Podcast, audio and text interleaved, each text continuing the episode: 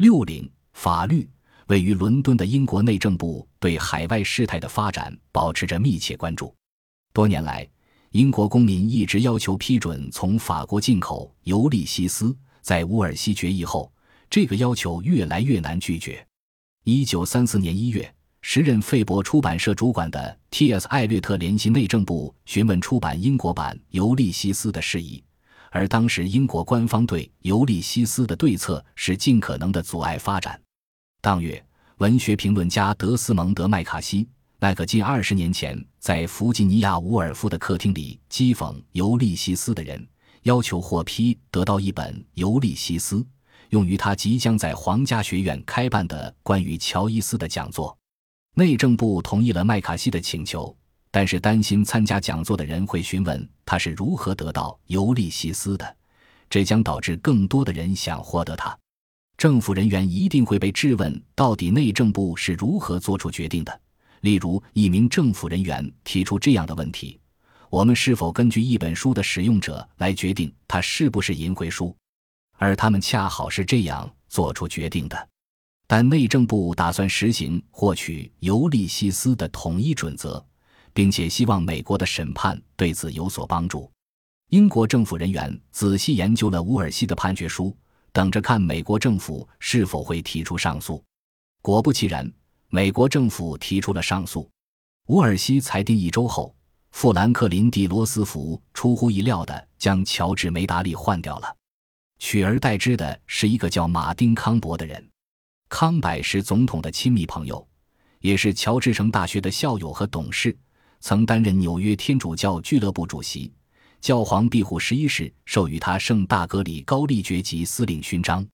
康柏恰好也曾是纽约政风协会的律师，他说服罗斯福的新任总检察长，早最高法院一步将此案交到美国联邦第二巡回上诉法院。一九三四年五月，尤利西斯一案出现在马丁曼顿法官、勒尼德汉德法官和奥古斯都汉德的面前。与山姆·科尔曼巧妙迂回的处理案件不同，康柏很直接。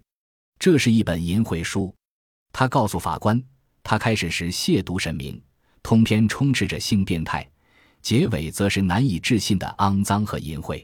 而莫里斯·厄恩斯特关于淫秽的书《至贞节》和乔伊斯的书一样让人发指。厄恩斯特认为淫秽根本不存在，这个论断荒谬之极。足以取消他辩护律师的资格。康柏重申希克林准则历久不变的重要性，并且认为文学价值、兰登书屋的动机以及詹姆斯·乔伊斯的天才这三者互不相干。乔伊斯的坦诚和真挚与他对都柏林细致入微的精确的马赛克描绘也并无联系。一本淫秽书不能因为他被诟病的部分属实而猥亵程度有所降低。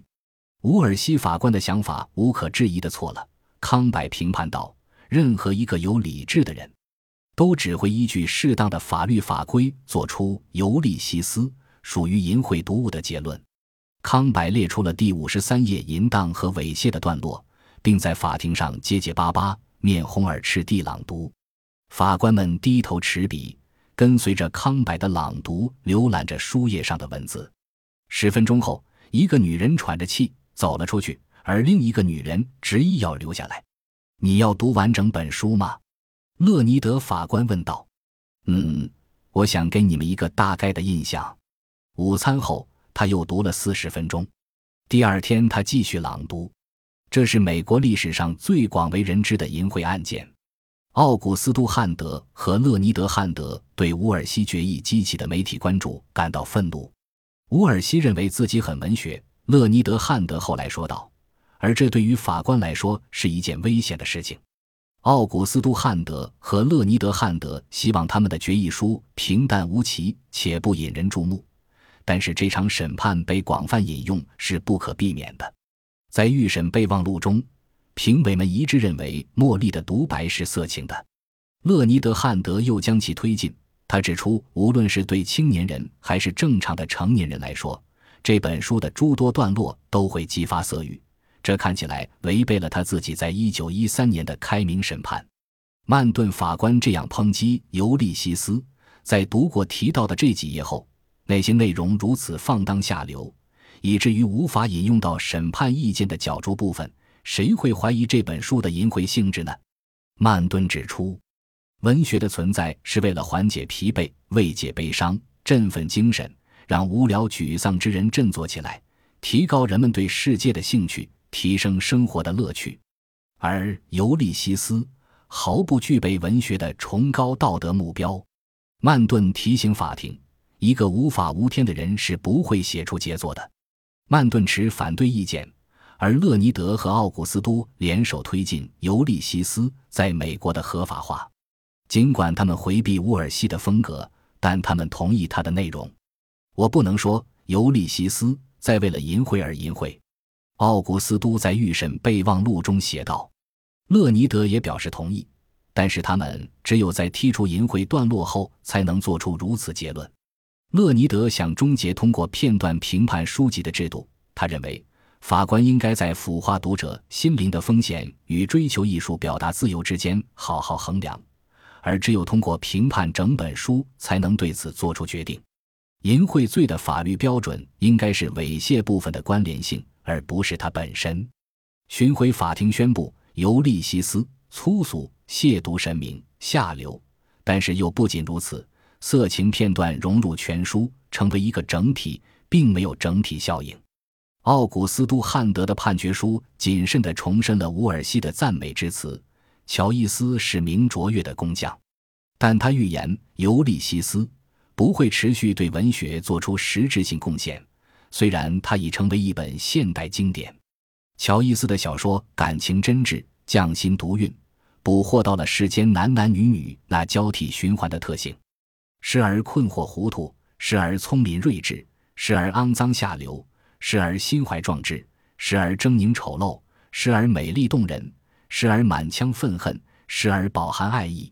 两位汉德法官和曼顿在一件事情上达成一致：读完《尤利西斯》，读者们不会得到高尚的抚慰，而是看到了一幅人性迷惑、悲惨和堕落的全景图。在伦敦，检察长阿奇博尔德的继任者爱德华·阿特金森读了巡回法院的判决书以及《纽约论坛报》对判决书的相关报道。阿特金森对论点以及论点令人钦佩的表达方式都颇有兴趣。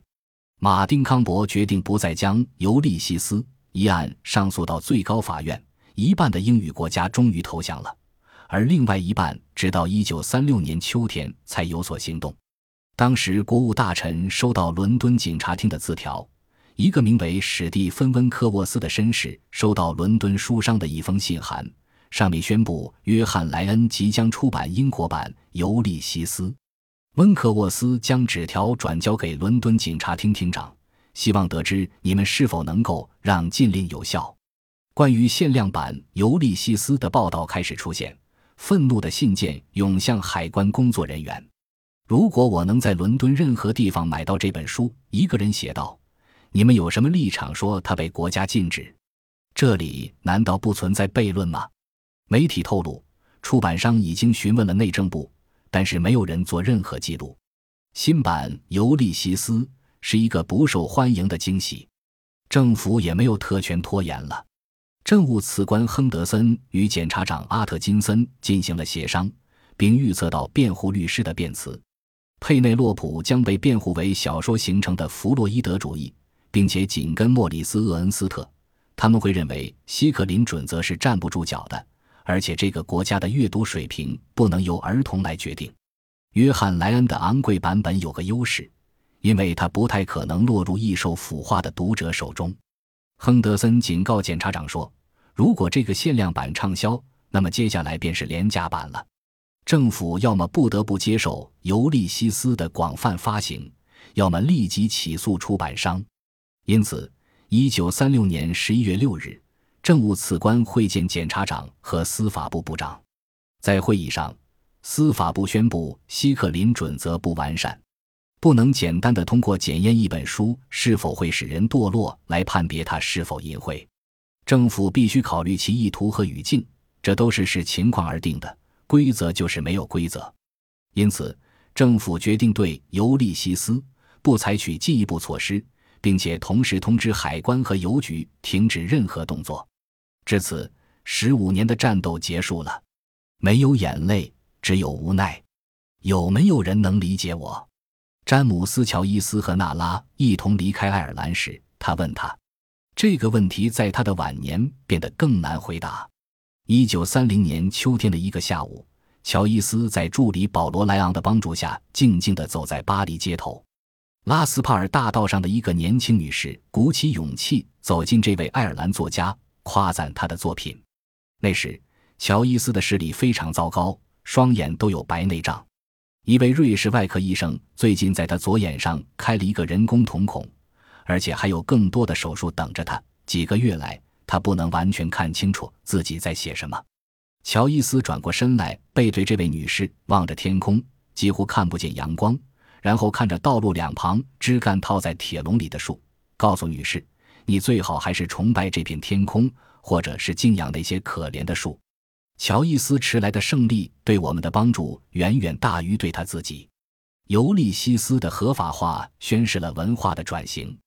一本几年前被英美政府一同焚烧的书，如今成了现代经典，也成了西方文明遗产的一部分。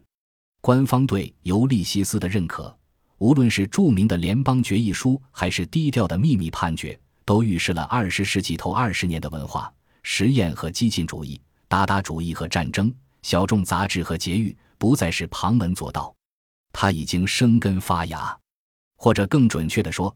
他表明，根深蒂固这个思想才是一场幻想。